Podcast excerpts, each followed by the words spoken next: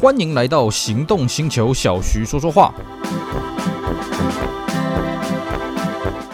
Hello，大家好，我是 Celsius，非常高兴呢，又在这边跟大家空中聊聊天。今天呢，我们延续上一次的话题，我们继续跟大家聊聊 Toyota E90 Corolla。好的，在我们上一集的节目呢，有跟各位大概聊到了啊，这个 Toyota Corolla 这台车的缘起，还有就是呢，这个 E90 的这一代的 Corolla。他在日本开发的故事，以及他在日本上市的一些情形。那我们上一次呢，啊、有跟各位提到啊，这一代的 Corolla 呢，它的思维就是完全要跳脱啊这个大众车的这个标签，把它彻底全面的豪华化啊，让它跟这个更上级的 Camry、更上级的这个 Mark II 更加的靠拢。那也确实啦，我们在研究过这么多历代的这个 Corolla 当中了啊，这个 E90 这一代，嗯，的确是它的这个跳跃性是最高的哦，就是它跟上一代、前一代的差距呢，嗯，真的是。最大的，这质感也真的是非常好了，甚至我都觉得啊、现在现行的这几代的这个卡罗拉了哦，二十一世纪的卡罗拉，你说要像 E90 这么跳跃性的、这么豪华性的这种质感呢，还真的是这个比不上啊、当然这是我个人的观点。好，我们上一次因为时间的关系呢，只跟大家聊到这个日本的开发故事，还有在日本上市的一些情形。那么这个车呢，当然它在当时已经算是一个世界战略车了哦，在全球销路都非常非常好，在世界一百多个国家地区上市啊，这个销量是算是这个世界最最畅销的单一车种。那所以呢，我们今天就来跟各位讲讲它在美国这边市场的表现，还有呢，它在我们台湾这边啊这个市场的一些表现的状况。好，那么这一代的 Corolla 呢，是在一九八七年的十月呢，在美国发表了啊、那因为这个车格的关系哦，虽然这一代它的这个内部空间有比上一代呢再更加扩大了哦，不过按照美国的这个尺寸的算法呢，这一代仍然是被归为叫 subcompact 了哦。我们依照中文来翻，应该就还是算是小型车的一个级距。到了下一代呢，因为下一代它空间呢大幅的又加大了哦，这个轴距也拉长了，那肩膀、头部的空间也都改善了哦，所以呢，下一代呢就已经不是这个 subcompact。这个这个分类的了啊、那么这一代还有一个特色，在美国呢，它是唯一一代呢，同时有四轮传动跟前轮传动的了啊、那各位会很好奇，哎，Corolla 有推过四轮传动吗？哎，对，那因为那个时候的 Corolla 四轮传动呢，哎，销路非常的差啊、所以呢，尤其是四门轿车了哦，这个卖的非常非常少了，这一下子就没了啊、那在美国呢，基本上它的这个车型的编程呢，大概就两款了，一个是基本型，一个叫 SR5 了啊、那初期呢，就是配所谓的这个化油器版本的引擎。那同一时间呢，美国还有上市 Corolla Sports。Corolla Sports 是什么东西呢？就是 Terreno。我们在上集有跟各位讲过，哦，这个这一代的 c o r l a 呢，它双门的版本呢，一样有分 Levin 跟 Terreno。那 Levin 呢是固定式的大灯，Terreno 呢一样是这个合眼式的跳灯了啊、哦。那 Terreno 呢外销版本叫做 c o r l a Sports 啊、那当然它跟日规的差异版呃差异的部分呢，就是在它有多了美规的侧灯，还有更大只的保杆。那当然它的引擎也比较好了啊、毕竟这个是 c o r l a Sports 嘛。那 c o r l a Sports 呢，它本身也是分 SR5 跟这个 Coupe GTS 了啊、哦。那 Coupe GTS 的引擎是配到一百一十五 P，，而且有四轮碟刹，那还有铝圈。那另外呢，这一代还有一个新设计的车型叫做 Alltrack 四传的旅行车。那各位听到 Alltrack 呢，嗯，可能你的印象是，哎，之前不是有一个叫做 Sprinter Caribe？哎，对，没错。其实呢，上一代这种四传的旅行车呢，它的基础呢比较像是这个 Tercel 去延伸的了啊、那么这一代呢，就是改用 Carolla 基础下去延伸。那这个四传的修理车，其实它这个销路也没有说非常的好了啊、哦。所以这个这一代呢，就是加减卖而已了啊、哦。那么这一代的这个车子还有一个另外一个产地上的一个特色是什么呢？北美呢，它当然是由这个新联合汽车制造厂 NUMI 来生呃来生产的哦。那同一时间呢，这一代也开始在加拿大开始生产了哦。那蛮好玩的是哦，过往呢这个 NUMI 这个新联合美新联合汽车厂呢有生产过 c a r l a FX 啊哦，但据说这个车子并没有在北美卖了哦，这个也是相当有意思的啊、哦。那么这一代的这个车系的编程呢，到了一九八九年呢，算是发挥到了一个巅峰的极致了啊、哦。我们来讲一下美规在当时呢有这个怎么样的车型呢啊、哦？它主要是细分成这 Corolla 四门的 Sedan 啊、，L 一跟 D 叉，Corolla 五门的 D 叉，Alltrack 五门 SR 五啊，还有这个。Alltrack 的这个四门的 D 叉，还有 Alltrack 五门的 D 叉，Corolla Sports GTS，Corolla Sports SR 五啊，这个讲的真是落落长了啊。那基本上呢，当然就是基基于这个什么配备的差异了啊。那这个配备差异真是念不完啊。我们这边就不一一大家跟大家念经了啊。那美规呢，在这个一九九零年式的 GTS 呢，它的压缩比就 Corolla Sports 它的。顶级车型压缩比有提高，马力增加了这个十五匹了啊。那但是呢，其他的这个变化倒是不大了啊。那么再来另外一个值得一提的是什么呢？就是在一九九一年四的时候呢，它进行了一次小改款。那这次小改款对于海外的头塔非常重要啊。各位可以看到，如果你是看日规的这一代的卡罗拉它的小改款呢，嗯啊，这个有改呢，跟这个没改呢，你看的差异性不大了哦。但是呢，在海外的版本有个很重要的东西是什么呢？它把头塔的 logo 把它启用起来了哦。这个我们在之前跟大家讲到第一代的 Celsior，就第一代的 LS 有跟各位讲过哦，就 Toyota 呢，在一九八九年启用了最新，就是我们现在看到的所谓的牛头标。那么在海外呢，啊、它因为是 Lexus 的关系，所以这个牛头标呢是随着陆陆续续 Toyota 车型的这个小改款之后呢，把这个 logo 把它给贴上去。那么在 Corolla 来讲，就在一九九一年试的时候呢，把这个 logo 给贴上去。当然，它的这个前后灯啦，这个保杆啦，什么都有这个变化。但是有一个很好玩的东西是什么呢？它的安全带也做了一个很大的变化。什么叫变？什么什么样的变化呢？就是呢，如果各位你有接触过这个后期的一九十卡罗拉的话，你会发现这个安全带有点啰啰嗦的，怎么样呢？它两段式的啊。你要先这个从肩膀啊，从你的，比方说你是左驾车的话，那你要从左肩上面呢，先拉一条带子呢，往你的这个右边的腰部下去扣，然后呢，再从你的左边的这个腰部呢，再拉一条带子往你的右边的腰部扣了啊，有点麻烦。像我们一般的三点式安全带，不是就在你的左肩的平行的地方呢，直接拉一条，唰，这样子就下来了嘛啊？那为什么在这个后期的时候呢，它就要变成这个两段式的安全带呢？其实讲白了哦，如果你接触过前期，你就会知道，它有一个叫做自动上肩安全带。基本上在八零年代后期的很多这个美国车也好啦，或者这个日制的啊这个日一的美国车呢，它都有配备这个自动上肩安全带啊，就是你一开车嘛，你，那个安全带会自动退出来，滋，然后呢，你关上车门之后呢，安全带会滋，直接贴到你的肩膀上面了啊，那非常的帅气，对不对？那九一年式呢，他就把这个自动上肩安全带全部把它取消掉了啊。那为什么要把它取消掉呢？各位觉得，哎，这个东西很方便啊。是啊，那没错，在那个年代啊，这个安全带没有这个在很多地方啦啊强制佩戴的时候，这个东西呢的确救了很多人一命。可是呢，大家这个后来也发现了啊，这个东西水能载舟，亦能覆舟啊。怎么讲呢？自动上肩安全带的确对于那些懒得系安全带的人呢，它在正面撞击的时候提供了相当的防护。可是呢，后来美国联邦政府就发现了，它在翻覆的时候呢，还是有个问题啊。毕竟自动上肩安全带它不是三点式安全带，它等于是两点式的啊。你如果要增加三点式安全带，你还是要从你的左腰再拉一条安全带到你的右腰，或者从你的右腰拉一条安全带到你的左腰啊，这个这边才有第三点的这个支撑保护。所以呢，很多人就看到，哎呀，我自动三全带，我这样子自动上街了，我这样两点就够了啊，我就继续开啊。结果在那个时候呢，我记得我看新闻是美国连续发生那个警车啊，在追捕犯人的时候呢，警车翻车。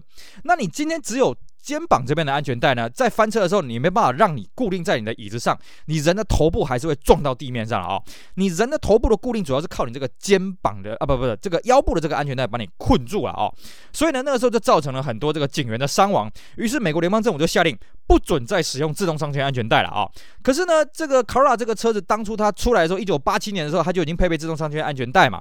你要它重新改掉，再重新变成。标准的三点式安全带，这个成本太大，所以那一阵子的这个车子的，只要你小改跨过这个联邦法规的更正的时候呢，就会变成这种两段式的安全带了啊、虽然是蛮麻烦的，但是可以确保你的安全啊。当然，哎，你要不要系还是见仁见智了啊、这是这一代卡罗拉它这个小改很值得一提的地方了啊、当然，我们刚才也讲过它的外外观呢有这个明显的区别了啊、那么还有一点就是说呢，这一代在澳洲一样有生产这个 Holden 的版本，叫做 Holden Nova，并且呢，澳洲的这个版本呢一直生产到一九九四年了啊、也是相当的有趣。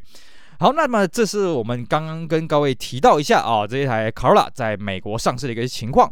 那么在台湾这边呢，台湾这边的上市是主要是受惠于这个这个官方这边啊，在一九八七年解除了美制的日本车进口的禁令。其实啊，我一直以来都觉得这个禁令是有点莫名其妙了啊。在一九七四年的时候，有关当局是说，为了保护外汇啊，所以呢，禁止这个小客车进口，而且是不分这个地区的啊，全部都禁止进口。后来呢，美国这边因为在这个美国政府的施压之下呢，美国美国车啊，在一九七七年的时候要重新开放了。那欧洲车在一九七八年重新开放了啊。那么这就很奇怪了。那美国车既然都重新开放，为什么日本品牌的美国车不开放呢？所以呢，那时候就有这个民呃这个厂商去陈情啊，因为他们发现，好啦，你不开放这个美国制造的日本车进来，可是呢，英国制造日本车为什么可以进来呢？哎，各位有想到，哎，英国有制造什么日本车？当然有啦。这个本田呢，在七零年代后期开始跟英国的礼兰集团合作，推出了什么 Rover 这个二系列、四系列嘛，对不对？那还有这个所谓的这个什么 Triumph 的 ACCLAM。Triumph 的 Acclaim 呢，它其实就是 Honda Civic 的换标车了。哎，那个车可以冠冕堂皇在台湾卖，然后呢，那个车商就觉得很不公平啊！凭什么你英国制造的日本车可以在台湾卖，美国制造日本车不能在台湾卖呢？那另外一方面是什么呢？美国政府也发现，来来来来来，你八零年代你台湾卖了那么多东西，那卖了那么多产品到美国来，呃，赚取那么多贸易外汇，来来来，不行不行不行不行，这咱们的逆差太大了啊！你要开放这个美国汽车，大再再度开放美国更多的汽车啊、出口到台湾。所以呢，后来这个有关当局折冲了一下。好吧，那我们就把这个美制的日本车呢也开放进口了。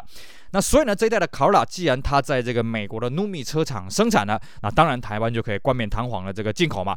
那那那个时候台湾的这个代理商，也就是现在的和泰汽车呢，也是为了慎重起见，他一开始呢先选择了在这个进口上一代的这个 A182 来，就所谓的卡罗拉 FX 来试一下水温。哎，市场表现还算不错，所以呢就更加确定了，嗯，那这一代卡罗拉可以这个从美国原装进口啊。那所以台湾呢，呃，这个上市的时间稍微比美国晚了一点啊。台湾是在四月二十九号。才开始上市的，而且一开始呢，它车型很简单，只有单一车型一点六 L 一化油器哦，单一规格六十四点五万新台币的售价了啊、也不算很便宜啊。坦白讲，以当时来讲，六十四点五万呢，你可以买到在地生产的二点零的这个标准的中中型的轿车了了啊、那那时候和泰一开始推出了一年三万公里的保固。在同级进口车来讲，算是佼佼者了哦。当年大概都是半年而已了哦，顶多到一年而已了。提到一年三万公里呢，嗯，我这样看来看去，可能只有和泰而已了哦。那这个车子毕竟大家已经期盼已久了哦，大家已经从一九七四年之后就买不到日本丰田的车子啦。虽然说这是美制的丰田，不过再怎么讲，它是台 total 嘛，所以这个 Corolla 一上市的时候，哇，马上就吸引了很多民众的订购了哦。那么当然，它在行销的宣传上，它也是走这个美国的路线了哦。这个电视的广告呢，都是到美国去拍摄的啊，这个平面。广告也都是在美国拍摄的啊，拍摄这个年轻人呃，这个爱情似火的这个感觉了啊。那所以呢，更加深大家这种崇洋的心理。连同呢，当时一起从美国进口的这个 Camry 啊，也是走这个美国这个行销的这个路线的啊。所以形成了一个这个连成一气的这个战线。哎，年轻人就走这个年轻的美国风格，成年人就走成年的美国风格了啊。所以这两款车在台湾当时都卖得非常的好啊。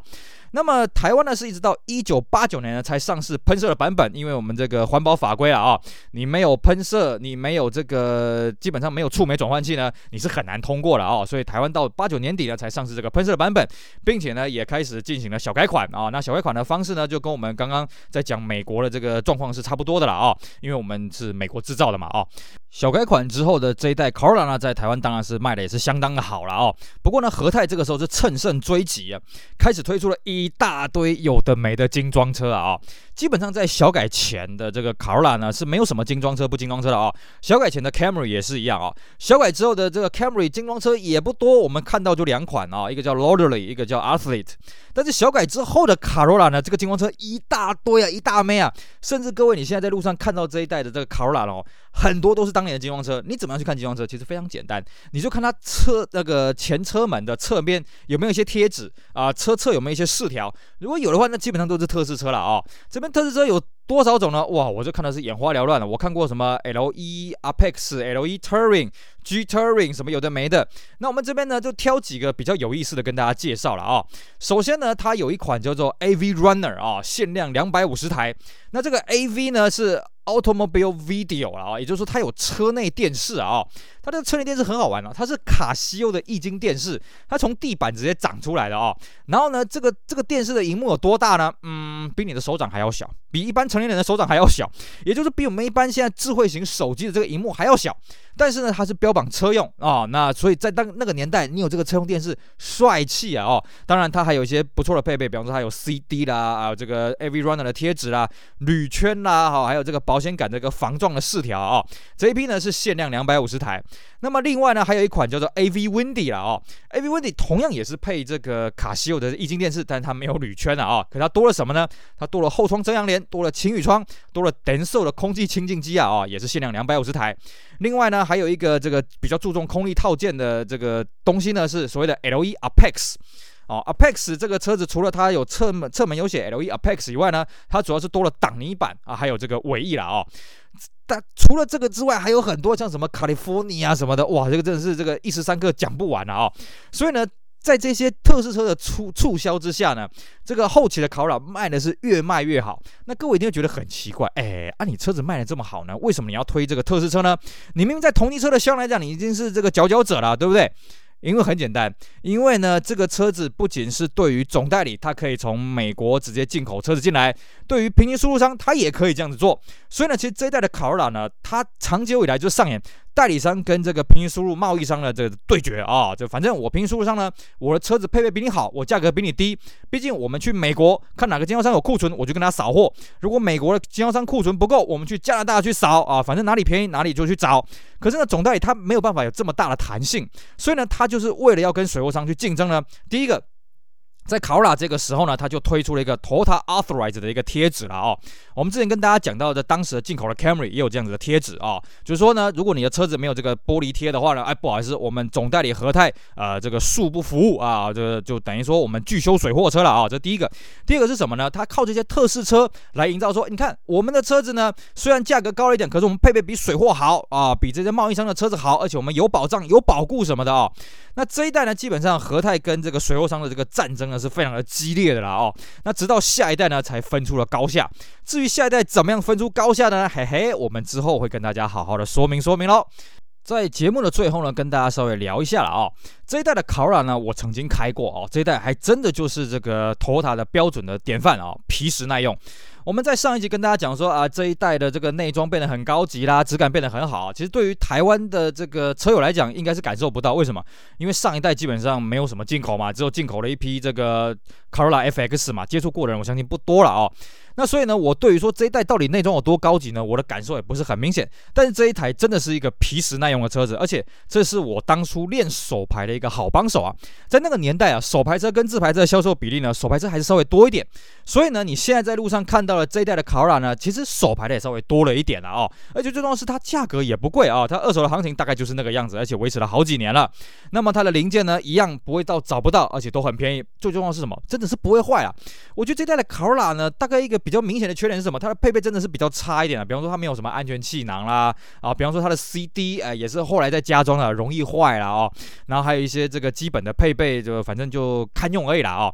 但是开起来呢，哎真的是没什么问题哦。这个过弯起来啦，省油性啊什么都蛮不错的哦。所以我也是蛮推荐这个年轻朋友，如果你想要去练一下手牌，你想要体会一下 Toyota 当年的皮实耐用呢。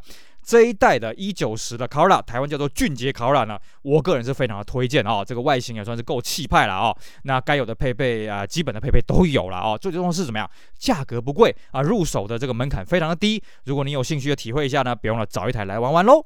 好的，以上呢就是我们今天节目内容，跟大家聊聊一九十这一代考拉在美国、在台湾市场的一些有趣的故事，希望大家会喜欢，也希望大家去支持我们其他精彩的节目内容。我是 Celsior，我们下回再聊，拜拜。